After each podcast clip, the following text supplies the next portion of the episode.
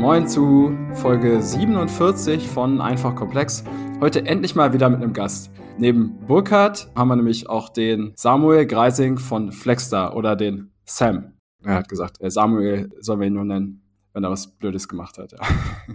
Bevor ich jetzt zu viel Quatsch erzähle, erzähl doch mal, äh, wer du bist, was du machst und was äh, das Thema für heute sein soll, ähm, für das du die Expertise hier auch mitbringst. Ja, hi. Ähm, vielen Dank erstmal für die Einladung und die coole Intro. Ich bin der Sam, einer der Gründer der Flex Technologies GmbH oder einfach nur Flex.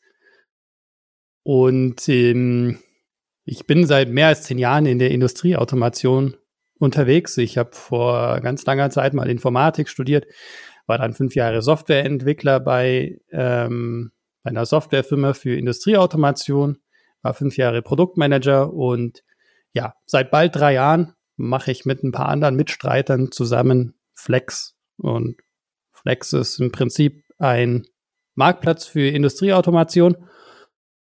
Und ich glaube, unser Thema heute wird sich um die SPS drehen. Vielleicht so ein bisschen Grundlagen, Forschung, Erklärung für die Zuhörerinnen und Zuhörer machen.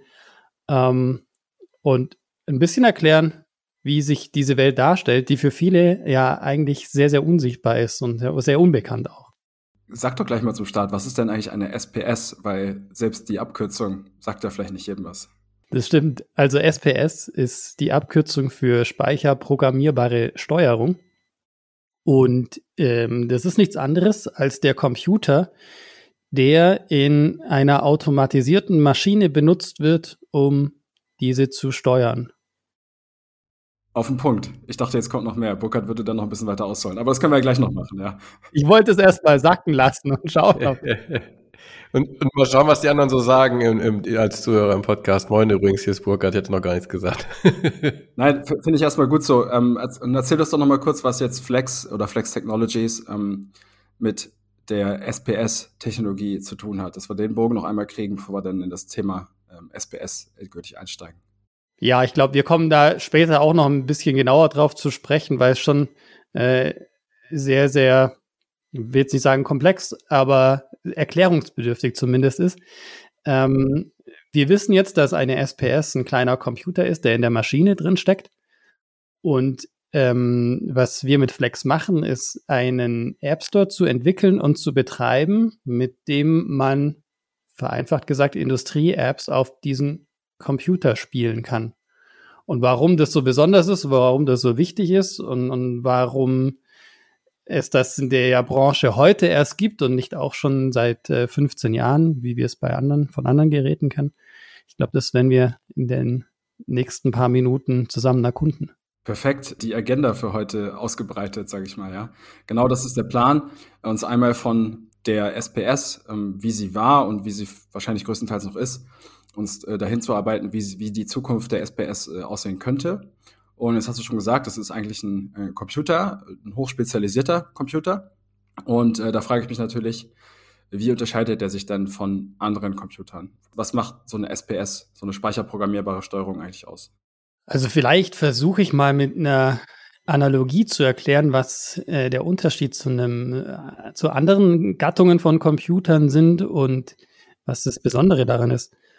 Wenn wir uns den äh, PC, also den, den Personal Computer anschauen, und ich glaube, das dürfte den allermeisten ja ein Begriff sein, weil die, die meisten werden sowas zu Hause stehen haben oder auf der Arbeit, dann können wir da mal ein Stück zurück in die Vergangenheit reisen, in die späten 80er, frühen 90er. Ich habe da nicht so die guten Erinnerungen dran. Ich weiß nicht, wie es euch beiden da geht.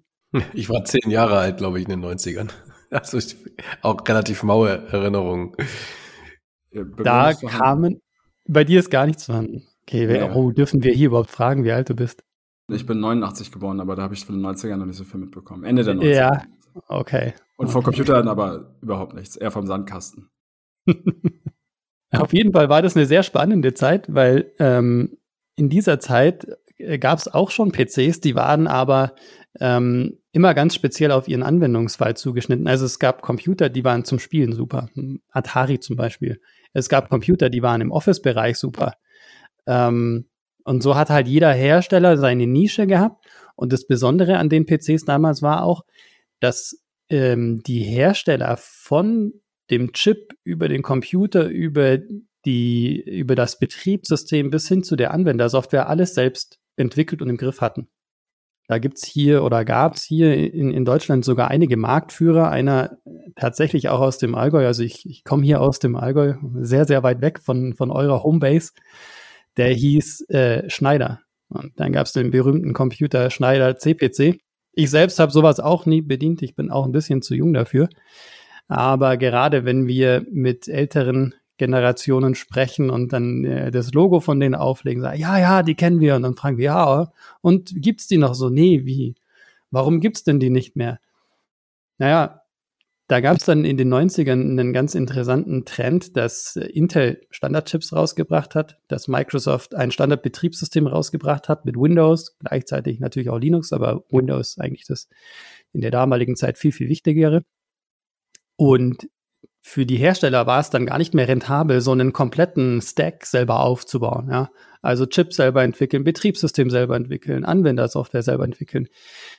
Da gab es ein paar andere, die da sehr, sehr schnell drauf gekommen sind und viel, viel günstigere PCs angeboten haben. Und das hat dann im Prinzip den Schneider und, und ganz viele andere PC-Hersteller gekostet. Eigentlich gibt es nur IBM ähm, aus aus meinem Wissen heraus, äh, die diese Phase, diese Konsolidierungsphase erfolgreich überlebt haben. Alle anderen waren entweder irgendwann bankrott oder wurden aufgekauft von dann Toshiba, Dell, HP und wie die, wie die ganzen anderen Firmen heiß, hießen oder immer noch heißen, die aus dieser Konsolidierungsphase hervorgegangen sind. So, jetzt haben wir ein bisschen Vergangenheit gemacht und jetzt kommt der äh, Sprung zur Gegenwart oder zu den SPS heute auch. Ähm, wir wissen jetzt, SPS ist auch ein Computer, eine andere Gattung von Computern im Vergleich zu dem PC. Und da sind wir in einer ganz ähnlichen Konsolidierungsphase.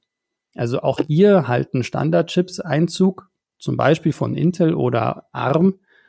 Ähm, es gibt Linux als Standardbetriebssystem, was, sagen wir mal, 90 Prozent der, der neu äh, entwickelten SPS an Bord haben. Die Industrieanwendungen, die sind auch schon darauf vorbereitet. Und so sieht man, dass diese Konsolidierungsphase von unten nach oben so ein bisschen anschiebt und auch bei den SPS eine Art von Vereinheitlichung bringt.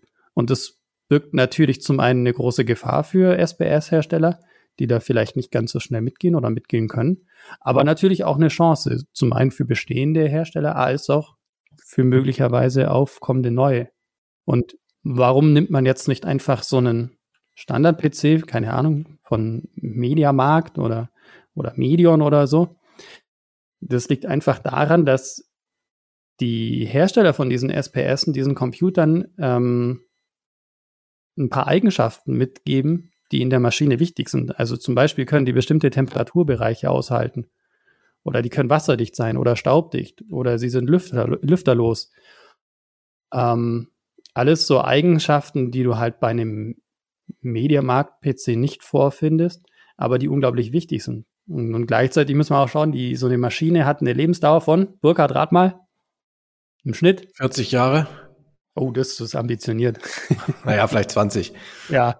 Auf jeden Fall länger als wahrscheinlich diese Halbwertszeiten der, der heutigen Computer. Ich glaube, wenn du dir so ein Medion äh, hinstellst und lässt den 20 Jahre angeschaltet, ist wahrscheinlich irgendwie zwischendurch abgebrannt oder so. Ja, genau, das ist äh, im Prinzip nicht darstellbar. Aber mit den 20 Jahren liegst du sehr gut. Ja? Das ist so die durchschnittliche Lebensdauer von einer Maschine. Und äh, die SPS, die da drin verbaut wird, die soll ja bitte auch so lang heben. Oder zumindest die Chance darauf haben, so lang zu leben. Ja, und deswegen geben die SPS-Hersteller an denen halt noch ein paar Eigenschaften mit, die sie dafür besonders geeignet machen. Sam, ist denn eigentlich, hat jetzt jede Maschine eine eigene SPS immer an Bord und macht das quasi, ist es tatsächlich noch so irgendwie, dass sich der Maschinenhersteller, also ich sag mal was, irgendein Roboterarm oder irgend so wie, wenn ich mir das vorstelle, kommt dann mit so einer SPS für diesen Roboterarm an oder kaufe ich mir die SPS extra und die kann sogar mehrere Maschinen bedienen oder wie kann ich mir das vorstellen? Oder gibt's alles, wahrscheinlich gibt's alles oder sowas auch noch irgendwie, äh, alle Konfigurationen und Möglichkeiten. Im Prinzip äh, gibt es dafür alles. Also es ist möglich, dass du für jeden Teil der Maschine eine eigene SPS hast oder mindestens für die einzelne Maschine eine eigene SPS. Oder du kannst auch eine ganze Produktionshalle mit einer SPS steuern. Das funktioniert schon auch. Dann haben die aber auch schon wieder ganz schön viel ähm, Arbeitsspeicher und, und, und, und, und, und mehrere Chips und können gleichzeitig Sachen verarbeiten oder das sind also quasi schon auch ziemlich kräftige Computer, wenn man es so vergleicht, oder? Ja, die neuen Generationen, die kommen immer mit einer SSD, 128 Gig, wow, 8 okay. Gigabyte äh, RAM, Dual oder Quad-Core. Also die sind schon ziemlich potent ausgestattet. Hat natürlich auch, oder der Grund dafür ist tatsächlich das Aufkommen von, von Standard-Hardware, die jetzt erschwinglicher ist, auch für so speziell härtere Umgebungen. Ja. Und dann habe ich noch was, vielleicht äh, auch so eine ganz dumme Frage, aber vielleicht haben das unsere Zuhörer auch im Kopf. Also ich kenne immer so diese Schaltschränke, Jetzt geht es nochmal um den, ich frage quasi nach dem Formfaktor ab, wie kann man sich so eine SPS vorstellen, also tatsächlich, wie sie so aussieht als Computer. Denn man kennt ja, glaube ich, so diese Industrie-PCs, die kenne ich jedenfalls, das sind so kleine schwarze Böckschen mittlerweile irgendwie, die haben auch so ne, 8 Gigabyte Arbeitsspeicher und so, je nachdem, wie viel Geld du dann dafür ausgibst und so. Aber ähm, wir haben ja quasi in so also Maschinen-Setup gibt es ja auch ziemlich viele Kabel. Also es reicht ja nicht nur einfach einen Computer hinzustellen, ich muss ja irgendwie auch die ganzen Signale an die Sensoren und die Aktoren irgendwie da hinkriegen. Also gibt es ist relativ viel verkabelt und dann habe ich habe ich so eine Erinnerung, ich habe noch nicht so viele, muss ich sagen, ähm, Anlagen gesehen von innen, aber ein paar.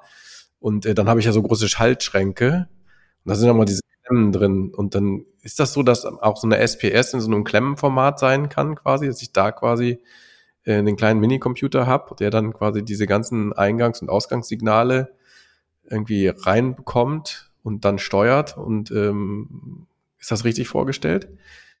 Das ist sehr richtig vorgestellt, genau. Also so eine, eine klassische SPS hat die Eigenschaft, dass man der Klemmen nebenhin hängen kann für Ein- und Ausgänge und äh, die Signale von den Ein- und Ausgängen oder umgekehrt, die bekommt dann diese SPS. Und wenn du in den Schaltschrank schaust und du siehst die Klemmen und links davon ist ein etwas größeres Kästchen, was aber so im Profil her ähnlich ausschaut wie die Klemmen, dann ist es oft eine SPS.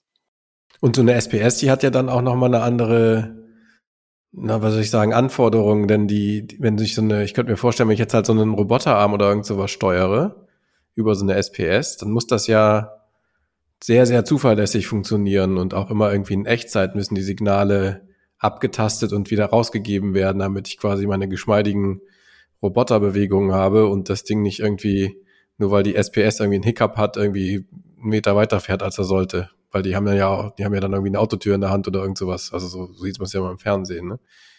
Ist das nochmal was Besonderes? Kann man das einfach, also, weil du sagtest nämlich, und ich will diesen Bogen ein bisschen kriegen, wir können irgendwie Apps da drauf installieren oder irgend so wie später. Ja. Ich würde ich würd gerne mal einen Schritt zurückgehen, Burkhard. Okay, ganz, ganz, ganz, konkret, wie funktioniert also eine SPS? Das ist, glaube ich, die Frage. Also Vielleicht wie, ist das die Frage, genau. Was, was für ein Programm spielt die ab? Ähm, was tut die? Äh, in einem Roboter, in der CNC-Maschine, vielleicht auch in der Gebäudeautomatisierung, da gibt es ja auch äh, solche SPS im Einsatz etc. Wie läuft Software auf diesem Computer? Ja, ich glaube, äh, und das ist tatsächlich auch das, was äh, ganz viele nicht, nicht wissen und was wahrscheinlich fast jeder, der eine SPS zum allerersten Mal programmiert, auch falsch macht. Ähm, wenn wir uns ein normales Programm anschauen, dann gibt es irgendwo eine Main und eine While-Schleife, die für immer läuft oder so lange, bis man im Programm oben auf ein X klickt. Der große Unterschied bei einer SPS ist, dass du dort eine zyklische Abarbeitung von deinem Programm hast. Das heißt, dein Programm wird in einem vordefinierten Intervall immer wieder aufgerufen. Zum Beispiel alle fünf Millisekunden. Und diese SPSen, die sind auch systemtechnisch ähm, so vorbereitet, dass die das auch sicher einhalten können. Weil, wie du vorhin gesagt hast, ja, wenn hier der Roboterarm eine Tür in der Hand hält, ähm, und eine E-Mail gerade reinkommt, dann soll die Tür bitte nicht durch die Halle fliegen, sondern das soll einfach die Tür an die Stelle bringen, an, dies, an diese hingehört. Und das ist eben die herausragende Eigenschaft, dass gewährleistet ist, dass du immer alle fünf Millisekunden 20 Jahre lang dein Signal bekommst, jetzt geht das Programm los. Und dann hast du einen kleinen Zeitslot, sagen wir mal maximal fünf Millisekunden, weil wenn du länger brauchst, dann hast ja, du hast du schon ein Problem. Ja. um ein Stück von deinem Programm abzuarbeiten. Also zum Beispiel nochmal einen neuen Positionswert an den Roboterarm zu geben. Und dann wartest du auf die nächsten fünf Millisekunden. Dann kriegst du wieder das Signal, hey, jetzt bin ich hier hingefahren. Dann kannst du sagen, ah ja, jetzt bist du da, wunderbar, jetzt fahr bitte dahin. Und so geht es dann immer in diesen Takten. Und ich sag mal, alles unter zehn Millisekunden, das ist schon richtig heftige Echtzeit. Das haben wir dann zum Beispiel bei, bei Robotern oder vor allem auch bei so bei schnellen Prozessen. Wisst ihr, wenn man Mentos verpackt zum Beispiel oder überhaupt irgendwas verpackt, das geht immer unglaublich schnell. Und dann gibt es viel langsamere Prozesse.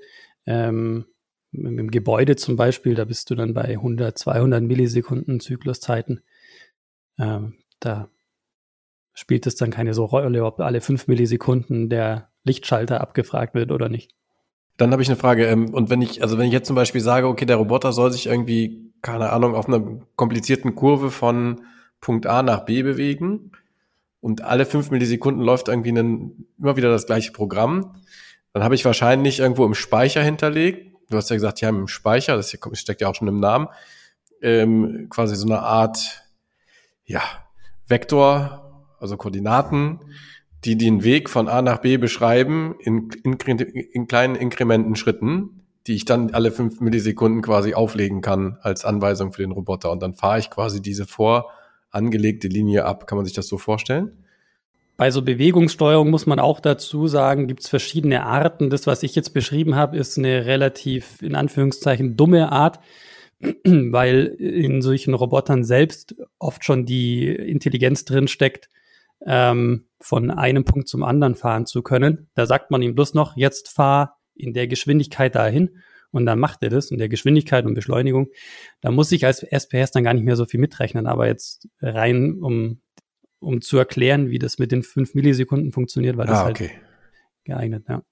Jetzt sind wir an einem Punkt, wenn ich richtig verstanden habe, wo der PC-Markt in den 90ern waren. Es könnten jetzt die 2010er, 2020er im SPS-Markt waren. Wir haben eine aktuell eine totale Spezialisierung ähm, von der SPS auf eine bestimmte Aufgabe. Ich glaube, beim PC hattest du Spiele-PC genannt oder, oder Office-PC. Bei der SPS, was könnten da so ein, zwei Spezialisierungen sein? Ja, da gibt's unglaublich viel Spezialisierungen. Das eine sind zum Beispiel Steuerungen, die im Gebäude gut funktionieren. Das andere sind Steuerungen, die in der Lagerlogistik gut funktionieren.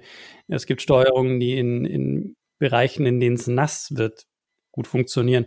Wie vorhin schon gesagt, manche sind lüfterlos, manche sind äh, wasserdicht und so hat jeder im Prinzip versucht, so seine eigene Nische zu finden. Verstanden. Gut, das heißt, von einem sehr speziellen oder, spezialisierten System kommt man jetzt zu einem allgemeineren System. So, das habe ich schon ein bisschen rausgehört. Enabled durch, beim PC war es Windows und IBM-Chips. Um, und äh, was ist vergleichbar beim SPS-Markt oder ist das überhaupt vergleichbar? Äh, Intel-Chips meintest du, glaube ich, gerade, ne? Intel-Chips, ah, genau. nicht IBM-Chips. Genau, enabled durch äh, Intel-Chips und äh, Windows, danke. Und was ist das Vergleichbare, was jetzt bei den SPS passiert? Oder ist da überhaupt etwas, was vergleichbar ist? Das ist definitiv vergleichbar. Wir ziehen diesen Vergleich auch gerne her. Ähm, bei den SPS hast du die auch Intel-Chips, und natürlich nicht die äh, neueste i7-Generation, sondern oft die, die etwas kleineren und äh, ganz stark auch die ARM-Chips, die wir zum Beispiel von den Handys kennen. Ähm, das hast du auf Chip-Ebene, auf Betriebssystemebene. Da funktioniert Windows. Also es gibt schon vereinzelt Hersteller, wie, wie zum Beispiel Beckhoff, die das sehr gut im Griff haben, aber in der Regel ist ein Windows-System nicht sonderlich gut dafür geeignet, eine Maschine zu steuern. Da wird ähm, im Prinzip 90 Prozent der neuen Steuerung mit Linux äh, ausgeliefert, weil dort habe ich die Möglichkeit, so tief einzugreifen, um danach sagen zu können, ja, das, was hier jetzt als Programm oder als App läuft, ist äh, echtzeitfähig. Also hier kriege ich diese fünf Millisekunden hin, ohne dass, wenn eine E-Mail äh, reinkommt, auf einer Maschine kommt natürlich nie, nie eine E-Mail rein, aber irgendwas anderes passiert, dass mir äh, deswegen die Maschine an die Wand fährt. Und was wir dann auf einer Ebene noch weiter oben sehen, sind halt die Anwendungen. Ja, auf äh, unseren PCs haben wir Word installiert, wir haben als Entwickler verschiedene IDEs installiert. Ähm, so haben wir bei den SPS halt Industrieanwendungen. Also zum Beispiel die Anwendungen, die genau diese fünf Millisekunden äh, abklappert. Oder es gibt auch Datenbanken, die du da drauf brauchst. Ja, es kann ja sein, dass du auf dem Gerät selbst eine, eine gewisse Zeit an Produktionsdaten aufzeichnen möchtest.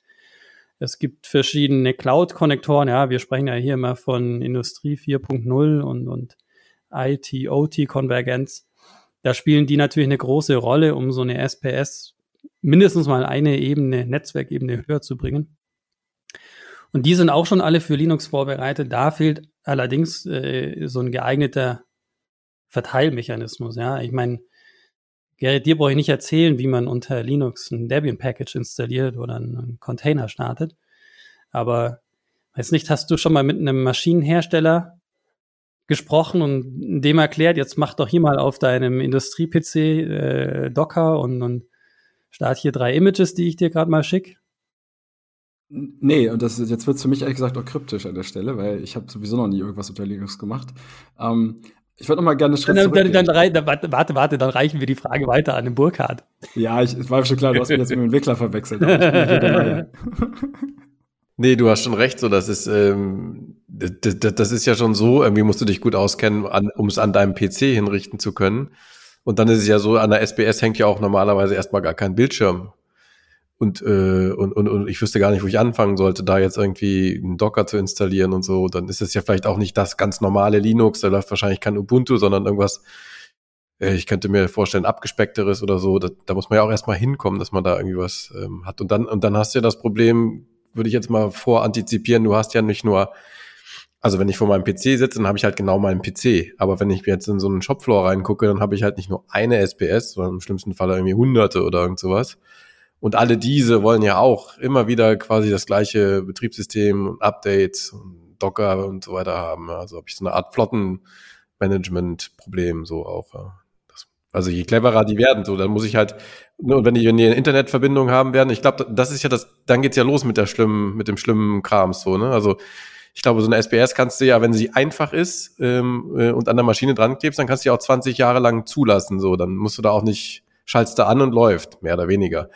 Aber wenn da jetzt irgendwie das böse Internet dran ist, dann, ja, da müssen wir uns ja halt auch um Sicherheiten kümmern und um, um die Änderungen, die im Internet passieren, wenn es neue Protokolle gibt oder irgendwas. Also das heißt, wir müssen da öfter dran, als glaube ich, wenn das Ding total autark läuft.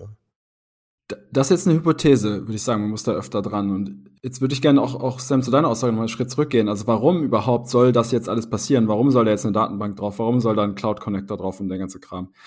Bisher klingt es nach einem Selbstzweck, aber wahrscheinlich hat es ja einen Sinn, dass die SPS mehr Aufgaben übernimmt als, sag ich mal, früher. Und dann hat es vielleicht auch noch ein eher, ist es eher etwas, was der SPS-Hersteller möchte oder der eigentlich der SPS-Nutzer, also ein Produktionsunternehmen zum Beispiel. Wer hat da was von? Also die Nutzer sind ganz klar äh, die Betreiber, weil die haben natürlich ein ganz starkes Interesse daran, zum Beispiel ihre äh, Produkti Produktivität zu maximieren. Und äh, um, um das zu machen, brauche ich verschiedene Informationen, zum Beispiel von der SPS, also wie geht es der, wie geht es den Sensoren und Aktoren, die angeschlossen sind? Welche Sensoren und Aktoren sind zum Beispiel in Gefahr, äh, irgendwie schlecht zu funktionieren, weil sie alt werden oder weil Dreck vor der Linse ist und so weiter. Und die Daten, die kannst du auf der Ebene super aggregieren. Und dann ist natürlich die Frage, wie kriege ich die jetzt in das nächsthöhere System? Und das funktioniert halt äh, momentan immer über Netzwerkkabel. Und sobald ich an ein Gerät mit einem Netzwerkkabel ran muss, dann muss noch nicht mal Internet da sein. Das reicht ja einfach nur Netzwerkkabel. Dann bin ich schon mal in einem größeren Netzwerk, wie nur in dem Maschinennetzwerk. Und dann mit jeder Stufe, die das weitergeht, steigt natürlich auch so ein, so ein Angriffsrisiko. Und wir sehen das ja auch regelmäßig in den Nachrichten, wenn äh, Produktionsfirmen gehackt werden und die Produktion für mehrere Tage stillsteht, ähm, dann sind das genau die Effekte davon, dass Netzwerkkabel an diese Geräte rangeführt werden und die angreifbar sind. Als Betreiber einer SPS oder als Nutzer sehe ich also Vorteile darin, Daten dort zu aggregieren und abzurufen, zum Beispiel über ja, die Aktoren und die Sensoren äh, einer Maschine. So, und das kann ich aber, konnte ich aber bisher nicht tun mit den alten SPSen quasi. Ist das korrekt? Das konnte ich mit den alten im Prinzip nicht tun, Und, vielleicht, ich möchte das Beispiel noch, noch mal vervollständigen, vielleicht auch für, für Menschen, die jetzt hier nicht ganz so nah an dieser Thematik dran sind.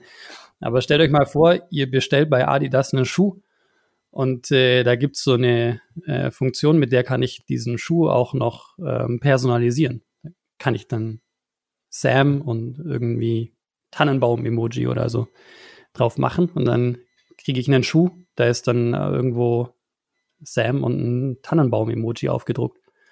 Das heißt, ich schicke diese Bestellung ab und dann muss bei, bei Adidas in der Produktion ja irgendwie die Information weitergehen, hey, äh, hier hat jemand den Schuh XY in Größe so und so bestellt, mach da mal bitte noch äh, diesen Aufkleber da drauf. Und dann kommt der Aufkleber mit meinem Schriftzug drauf und äh, wird, wird draufgeklebt. Und das ist ja ein automatisierter Prozess. Das heißt, da habe ich ja sogar Daten, die von außen bis nach unten, also von meiner Bestellung im Online-Shop bis rein in die Fertigung ähm, funktionieren muss. Ja. Durch Personalisierung oder Individualisierung oder die Bewegung in Richtung Losgröße 1, über die wir ja. eigentlich sprechen, haben wir den Bedarf, in eine SPS einzugreifen, die vielleicht früher wirklich jahrelang immer das gleiche Bauteil gebaut hat, ohne eine, eine Personalisierung. Verstanden. Und effizientes, automatisiertes Herstellen auf Losgröße 1 nennen wir dann Industrie 4.0, wenn ich das gerade nochmal so sagen darf. Das ist für mich die, die ursprüngliche Definition von Industrie 4.0. Ja. Wenn wir ohne, wenn wir mit gleicher Effizienz und ohne mehr Aufwand es genau diese, das ist eine schöne Geschichte mit dem Turnschuh, ja, genau diese Anwendungsfälle realisieren können, dann haben wir eine Industrie 4.0 Fabrik geschaffen, ne, die sowas kann. Ne. Finde ich. Also ist vielleicht ein bisschen subjektiv, aber trifft schon sehr gut. Ich habe jetzt noch eine Frage zur, äh, wir hatten natürlich auch schon mal Themen zur Sicherheit und so weiter, aber also ich, für mich war es früher immer so, dass die SPS immer so der, der, der, das letzte Resort ist, sage ich mal, um Personensicherheit und auch Maschinensicherheit herzustellen. Ähm, und auch, ne, es gibt ja auch so Notausschalter und so weiter. Irgendwer muss ja irgendwer muss ja mal so ganz unten irgendwie dafür sorgen, dass nichts schief geht. Ne? Und auch gerade, man sieht es ja auch im Fernsehen ganz oft, wo die Menschen quasi zusammen mit den Robotern arbeiten ne? und sich gegenseitig irgendwelche Sachen in die Hand geben oder einfach äh, schwere Teile angeben lassen und so völlig automatisiert nebeneinander stehen.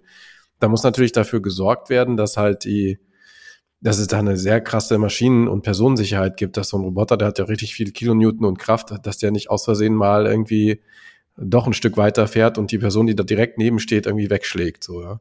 Und ich könnte mir auch vorstellen, dass es alles total, ähm, ja, total strikt zertifiziert und geprüft ist. Auch, also die Algorithmen und so weiter, die da drauf laufen, weil das ist ja wirklich, also das ist ja ein Sicherheits-, ein richtig kritischer Sicherheitsaspekt. Und ich habe jetzt immer gedacht, das ist halt quasi auf der SPS realisiert. Und jetzt Frage an dich, Sam, ich weiß nicht, ob du das überhaupt weißt, ähm, aber also wenn wir jetzt die, die SPS so aufweichen, dass sie jetzt irgendwie Netzwerkkabel haben und eine Datenbank, die vielleicht irgendwie, wo der Entwickler nicht aufgepasst hat und die fließt irgendwie zum Beispiel über und die Festplatte ist voll oder der RAM irgendwie, weil das alles in RAM geladen wird, ist irgendwie übel voll oder irgend sowas. Und das ganze Ding kommt ins Straucheln und schafft halt, das, du hast immer die E-Mail gesagt so, ne, aber schafft aus anderen Gründen quasi überhaupt nicht mehr diese Echtzeit zu realisieren, also die einzige, die eigentliche Kernaufgabe, nämlich die Sicherheit zu gewährleisten, dass die Steuerung immer funktioniert, ähm, dann hätten wir ein Riesenproblem. Wie, wird das geregelt? Dass das, ist das immer noch so, dass dann die SPS trotzdem Last Resort ist und es gibt spezielle Mechanismen, dass das nie passieren kann, auch wenn ich da zum Beispiel eine komische App drauf installiere, die irgendwie nicht richtig sich verhält? Ja, das ist tatsächlich so. Man muss aber auch dazu sagen, dass nicht jede SPS äh, geeignet ist, so funktionale Sicherheitsfunktionen äh, abzubilden. Wenn man eine ähm, Safety-Steuerung verkaufen möchte, dann muss die vorher zertifiziert werden, beim TÜV auch. Und da werden genau diese Themen abgeprüft, ja. Und das wird bei denen heute schon gemacht. Da ist völlig unerheblich, ob da irgendwelche Datenbanken oder andere Sachen nebenher laufen sondern da wird einfach schon von vornherein festgelegt, du, das Gerät äh, hat hier einen, einen gesicherten Bereich und da kommt keine Datenbank oder irgendwas rein, was, was da Probleme machen könnte. Ah, okay, dann, das, dann hat man quasi hardwaremäßig einen gesicherten Bereich, ähm, wo, wo, wo, wo ich weiß, da kann, da ist völlig egal, was mit dem anderen System passiert, das wird immer stabil laufen und ja. kann das vielleicht trotzdem auf der gleichen Kiste haben. Oder ich könnte mir jetzt auch vorstellen, wo du würdest gerade philosophieren, man kann ja auch eine Hierarchie von SPSen haben, gibt's vielleicht auch. Also ich habe quasi SPS, die sind etwas noch kleinere Computer, und machen tatsächlich genau diese zertifizierten Sicherheitsaspekte und da ist halt auch wirklich keine Datenbank drauf. Und dann habe ich, weil wir ja Netzwerk, ne, wenn wir Netzwerkkabel haben, dann können wir auch verschiedene Topologien und auch Hierarchien machen und dann fasse fass ich halt irgendwelche ganz tief liegenden SPS mit einer höher liegenden SPS zusammen und die gehen dann nochmal ins höher liegende Maschinennetzwerk oder wie auch immer. Wahrscheinlich gibt's das auch. Könnte ich mir ja, vorstellen. Ne? Ja. ja, ja, so okay, wird cool. das gemacht. Genau. Es gibt auch Trends, dass du halt ähm, gar keine SPS mehr vor Ort hast, sondern ähm, im Prinzip eine virtuelle SPS, die im Rechenzentrum oder in der Cloud läuft. Und genau, dann hast du diese äh, Safety-Funktion, die hast du momentan noch vor Ort. Und die andere Regelung, die ist dann virtualisiert, die muss dann nicht mal mehr im Schaltschrank stattfinden. Ja, das ist richtig cool, finde ich. Dann kannst du ja, direkt die Logik in der Cloud. Ja, das gefällt mir. Ihr wart vorhin dabei im Tech Talk, sag ich mal, über, über Docker und äh, Deployment von neuen Anwendungen etc. auf den SPSen dann, ob nun physisch oder virtuell, äh, zu, zu sprechen. Ja, da, da sind wir nochmal einen Schritt zurückgerudert, haben noch verstanden, warum soll ich das jetzt überhaupt tun. Lass uns da gerne nochmal wieder weitermachen. Da kommt jetzt auch ein bisschen Flex ins Spiel, nehme ich mal an. Ja, richtig. Also ich habe die Frage aufgeworfen, was macht ein Maschinenbauer, wenn er jetzt ähm, Software auf diese SPS spielen muss. Also bislang ist es so, der SPS-Hersteller entscheidet sich für so ein, zwei verschiedene Softwaren, die liefert er aus und dann hast du so ein Friss oder Stirb. Ähm, das funktioniert natürlich dann, wenn wir jetzt diese Konsolidierungsphase nochmal vor Augen führen, dass halt vielleicht äh, es nicht mehr nur Office-PCs und Gaming-PCs und so weiter gibt, sondern halt äh, General-Purpose-Devices gibt, dann funktioniert es nicht mehr, dass ich mir zwei Softwares vorher aussuche, die ausliefer und dann den, den äh, Anwender damit im, im Regen stehen lasse, sondern dann muss ich die Flexibilität haben zu sagen, pass auf, im Gebäude brauchst du die App, in der Säge brauchst du die App und für die Verpackung von Mentos brauchst du die Apps. Das ist für den Maschinenhersteller ein Ding der Unmöglichkeit, das schwarze Fenster mit den weißen Buchstaben zu bedienen. Das ist nicht sein Job. Sein Job ist es, diese Maschine aufzubauen und ähm, diesen Prozess zu automatisieren. Deswegen, und da kommen wir jetzt ins Spiel, haben wir für äh, die Hersteller von diesen SPS einen Marktplatz entwickelt, an den sie sich andocken können. Und ähm, dann kann der Maschinenbauer ganz bequem genau die Apps raussuchen, die er jetzt für seinen Anwendungsfall braucht oder die er vielleicht immer nimmt, egal ob er jetzt ein Gebäude automatisiert oder eine Waschanlage. Und das ist halt dann für den auf einmal auch benutzbar, ja. Du hast dann einen App Store mit einem Knopf zum Installieren und mit einem Knopf zum Deinstallieren. Und wenn es ein Update gibt, dann gibt es einen Knopf zum Updaten. Und der drückt die drei Knöpfe, äh, je nachdem, was ansteht, und ist, ist glücklich. So funktioniert Flex, vereinfacht gesagt. Total cool. Und das äh, ist, glaube ich, auch, äh, wir hatten ja mal eine Folge wieder ähm, dank der Containertechnologie.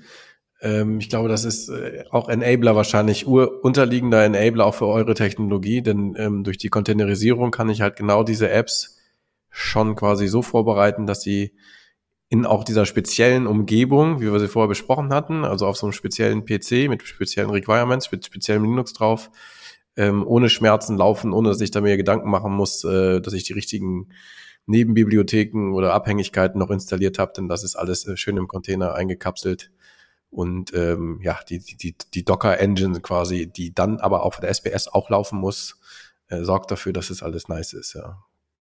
Ja, richtig. Also das ist momentan Stand der Technik. Ähm, ich würde jetzt nicht meine Hand dafür ins Feuer legen, dass es die nächsten 30 Jahre so bleibt. Aber ich würde mal sagen, das ist eine Technologie, eine IT-Technologie, die in den Bereich Einzug hält, die, die einem schon sehr viel abnimmt, ja. Kann man jetzt von so einer allgemeinen Modularisierung sprechen? Ist das eine Flexibilisierung der, der SPSen? Passiert das überall oder gibt es nach wie vor welche, die jetzt so hochspezialisiert sind, irgendwas tun? Also, du hattest ja auch gesagt, dass zum Beispiel im, in, in, in manchen Bereichen 10 Millisekunden Zyklen gefahren werden und in anderen 100 Millisekunden Zyklen klingt jetzt für mich nicht so sinnvoll, das auch in einen Topf zu schmeißen und eine daraus zu machen, die, äh, also auch in den langsamen Anwendungsfällen die schnellen zu benutzen, ja, weil das vielleicht ja viel teurer wäre oder so. Darüber reden wir wahrscheinlich eher nicht oder, oder doch auch darüber. Ja, also du hast natürlich verschiedene Leistungsklassen. Und das macht natürlich keinen Sinn in, in, in einem Gebäude. Ein Gebäude ist immer so ein Beispiel für einen extrem langsamen Prozess eigentlich, weil das muss nur mit mir, mit, mit meiner Hand am Taster funktionieren und schnell genug reagieren. Ähm, da macht es natürlich keinen Sinn, für mehrere tausend Euro ein Gerät einzubauen, was in der Lage ist, im 1 Millisekunden-Takt irgendwie äh, zu laufen. Das, aber das ist ja genauso wie, wenn ich mir für zu Hause einen Computer kaufe, und dann muss ich auch überlegen, will ich mit dem die neuesten Spiele spielen? Oder mache ich mit dem ab und zu mal einen Brief und mein Homebanking? Da liegen auch mehrere tausend Euro dazwischen, was, was dann die, die Anschaffung von so einem Computer betrifft. Hm, verstehe. Welche sind jetzt die, die Haupt-Use-Cases, die jetzt sozusagen ermöglicht werden, dadurch, dass ich die SPS flexibilisiere? Also ich habe verstanden, Datengewinnung. Was, was könnte es da noch so geben? Was kann man noch mit einer SPS dann machen? Ich grätsche zwischen. Ich habe ich hab eine Idee, was man halt gut machen kann. Also ja, wir, haben ja, wir haben ja, ähm, also wenn wir so eine auch eine schnelle Automatisierung haben, fallen ja grundsätzlich sehr viele Daten an bei einer SPS in so einer Steuerung. Und wenn man die jetzt auswerten will oder auch ähm, ja alleine wenn man die auswerten will, quasi um Predictive Maintenance zu machen, Condition Monitoring oder irgend sowas, ähm, und ich will die ins nächste höhere Level kriegen, dann will ich eigentlich versuchen, nicht alles rüber zu beamen an diesem, an diesem Wust von Daten, ja. Vieles ist davon ja auch kontinuierlich oder immer wieder gleich, ja. Da hast du irgendwelche, was weiß ich, irgendwie einen Druckfühler oder irgend sowas. Da passiert ja die ganze Zeit eigentlich nichts so, ja. Der misst natürlich andauernd sehr schnell ganz viele Werte. Die, die haben aber statistisch keine, keine interessante Aussage. Die drehen sich alle um, um einen gewissen Mittelwert rum, so, ja. Und jetzt kannst du nämlich äh, wenn du jetzt, ähm, so sehe ich das, äh, Anwendungen auf die SPS äh, bringen kannst, das nennt sich ja dieses hm, Buzzword ist Edge Computing, ja, oder Fog und so weiter, ja, Edge, Fog und so weiter. Alles Edge heißt quasi ganz dicht an der Maschine, ja. Und wenn wir Edge Computing machen, dann verstehe ich darunter, wir haben jetzt hier Business Logik auf der SPS ziemlich nah an der Maschine ran. Und wenn wir da aber schon quasi eine Logik laufen lassen können, die rausfiltert, die aus, aus 100.000 Datenpunkten einen macht, der signifikant irgendwie einen Mittelwert oder eine Standardabweichung oder, oder sogar vielleicht mit ein bisschen künstlicher Intelligenz eine Anomalie irgendwie widerspiegelt und nur diesen einen weiterschicke ins nächsthöhere Level, nämlich zum Beispiel in die Cloud, dann habe ich viel gewonnen, weil ich nämlich nicht mein ganzes Netzwerk, was höher liegend ist, dicht ziehe mit diesen ganzen Rauschen und, und, und Sturm an Daten, sondern habe die da abgefrühstückt, wo sie anfallen und, und äh, wo ich auch schon frühestens Business-Logik laufen lassen konnte. Ja. Und das war früher ähm, ja völlig äh, ja, abwegig, es zu tun, weil ich erstens auf diese SPS nicht einfach rangekommen bin, konnte da nicht einfach was updaten, nicht einfach was draufladen, die auch nicht managen im großen Stil. Und das kommt jetzt halt aber alles, ja. Und, ähm, und das wird halt auch gebraucht für diese neuen Anwendungsfälle. Wenn ich Industrie 4.0 machen will, dann, dann muss ich quasi eine Transparenz auch haben über diese ganzen Daten, was so läuft. Dann will ich aber nicht irgendwie ähm, das ganze Internet vollziehen mit diesen ganzen SPS-Zahlenwerken, so zum Beispiel. Ja. So sehe ich das. Das ist also ein riesen Anwendungsfall. Und du kannst sogar, krasserweise gibt's auch, ähm, ich sag das mal, also, ähm, du kannst ja auch so KI-Modelle, also wir kennen jetzt immer alle ChatGPT von OpenAI, was dann irgendwie, wo du in der Wolke da einen Prompt eintippst und dann kommt das dann irgendwie. Es gibt ja aber auch viel kleinere Modelle, die, die bestimmte spezielle Sachen sehr gut machen, und die sind, ähm, ne, die Modelle sind ja quasi die Gehirne, die die Vorhersagen machen, die kannst du tatsächlich als File bis auf so eine SPS runterspeichern. Und dann kannst du so eine AI Anwendung, eine AI-Business-Logik auch auf der Edge laufen lassen ne? und musst das nicht erst in die Cloud machen und von da aus wieder zurücksteuern. Du kannst dann also quasi lokale Steuerung leicht beeinflussen durch eine künstliche Intelligenz, die auf der Edge läuft. Ja? Und dafür brauchst du ja ziemlich ähm, ziemlich coole Anwendung schon, die du die du im Container aber erschaffen kannst und diese ganzen schwierigen Abhängigkeiten und so weiter, das ist ja viel komplexes Softwarezeugs mit, mit, mit, mit KI, kriegst du dann aber in so einem Container gepresst und den kannst du dann quasi mit Flex zum Beispiel ähm, auf deine SPS runterladen ja, und hast dann Mehrwert. Bildverarbeitung ist, glaube ich, so ein, so ein Thema, wo das auch, KI genau. schon ziemlich stark im Einsatz ist. Ähm, Sam, seht ihr das schon, dass jetzt auch ähm, KI, äh, weiß ich nicht, wie sagt man, Modelle auf der SPS zum Einsatz kommen und über euren Marktplatz oder wie auch immer dorthin kommen? Ja, absolut. Also wir sind seit Herbst äh, offizieller Partner von Intel und Intel, Intel treibt ein ähm, Open Source Projekt voran, das nennt sich OpenVino Jupyter Notebooks. Ich glaube, die Jupyter Notebooks, die äh, könnten dem einen oder anderen Entwickler, Entwicklerin vielleicht sogar ein Begriff sein. Und was wir mit denen zusammen gemacht haben, ist tatsächlich so eine, diese OpenVino Jupyter Notebooks als App zu verpacken, dass du die dann ähm, über den, den Flex Marketplace auf so eine SPS, Edge Device, IPC installieren kannst. Und tatsächlich, du hast das Stichwort Bildverarbeitung angesprochen. Das ist einer von den Anwendungsfällen, ja. Also stell dir vor, du äh, druckst QR-Codes auf ein Bauteil und danach kommt so eine Station, in der geprüft wird, ob der QR-Code gut oder schlecht gedruckt ist. Dann wird das bislang oft ähm, von Hand gemacht, ja. Also jemand das Bauteil raus, schaut unter der Lupe nach, mhm, ja, oder mh, nee, da fehlt eine Ecke. Und dann geht es entweder in Ausschuss oder in, in Nachbearbeitung.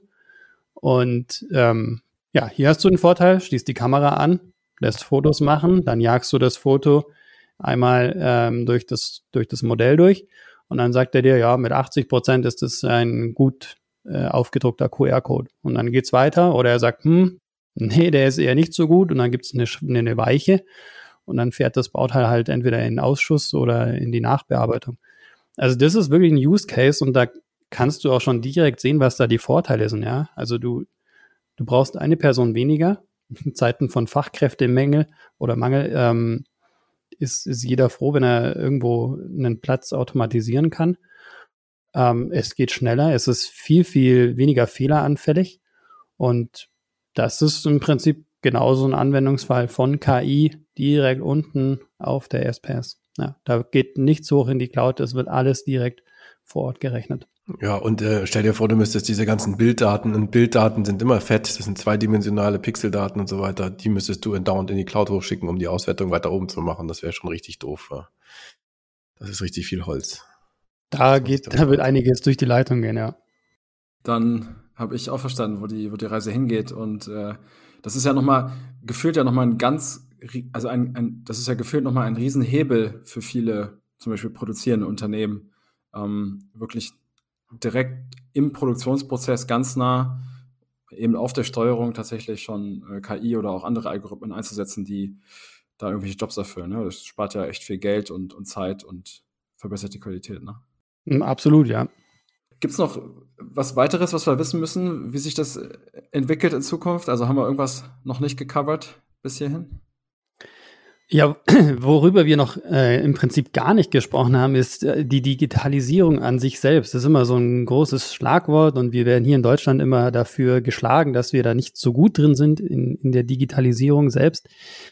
Ähm, den Beitrag, den wir an der Stelle leisten können, ist tatsächlich, wir, wir bringen ja erstmal äh, drei äh, Stakeholder zusammen. Also wir haben die SPS-Hersteller, ja, die, die Computer bauen, wir haben die App-Anbieter, die diese Apps bauen und bei uns reinstellen und dann gibt es den Anwender, das ist dann der Maschinenhersteller oder der Betreiber, ähm, der das Ganze dann nutzen soll.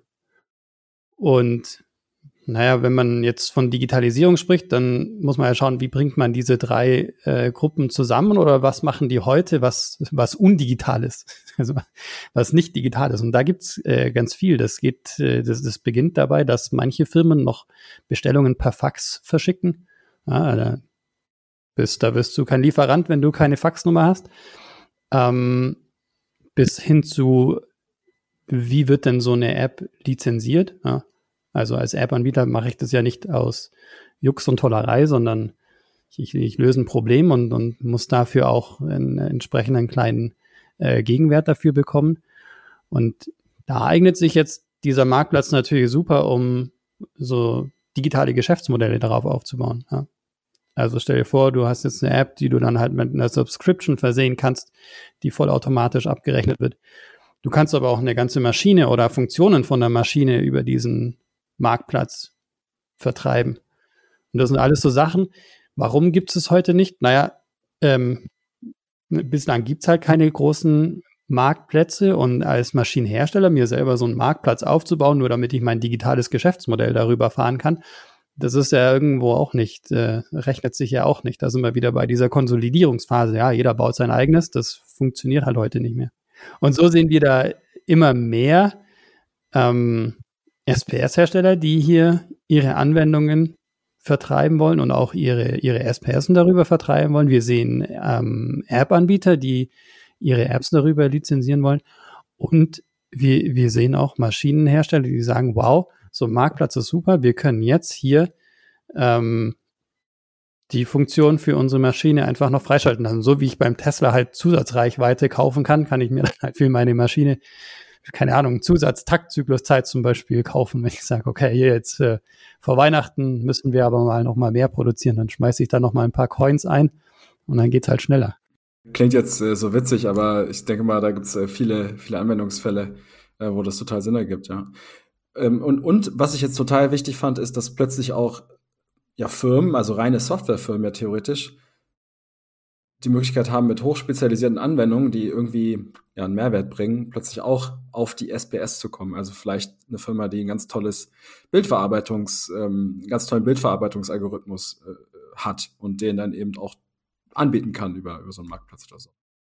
Jetzt, wo du jetzt so gepitcht hast, dann sag doch noch ganz kurz, äh, wo die Leute dich dann erreichen können und euch, äh, falls sie das möchten, äh, im Nachgang. Und ähm, dann äh, machen wir Deckel drauf für heute, würde ich sagen.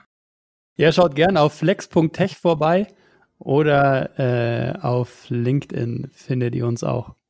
Wir verlinken das natürlich wie immer. Burkhard, wolltest du noch was sagen? Nö. Wir können ruhig Deckel drauf machen. Alles cool. Ich ähm, habe wieder viel gelernt heute. Vielen Dank, Sam, für die Einblicke in die SPSen. Ähm, ich habe ich hab immer nur so eine, ja, ich bin halt irgendwie der auf dem Level höher in der Software unterwegs und äh, freue mich immer, wenn ich Insights kriegen kann von SPS oder sogar Embedded und so. Da haben wir jetzt ja viele Folgen gehabt. Das ist total spannend. Ja. ja, es war ein mega spannendes Gespräch mit euch beiden. Also vielen Dank für die Einladung. Und dann wünsche ich euch noch eine schöne Vorweihnachtszeit. Danke. Gleichfalls. Sam, cool, dass du da warst und uns die Einblicke gegeben hast. Und bis bald vielleicht mal. Bis bald. Vielen Dank nochmal. Tschüss aus Hamburg. Servus. Einfach komplex wird produziert und präsentiert von Heisenware Weitere Informationen findest du unter heisenware.com. Vielen Dank fürs Hören dieser Folge und bis nächste Woche. Tschüss aus Hamburg.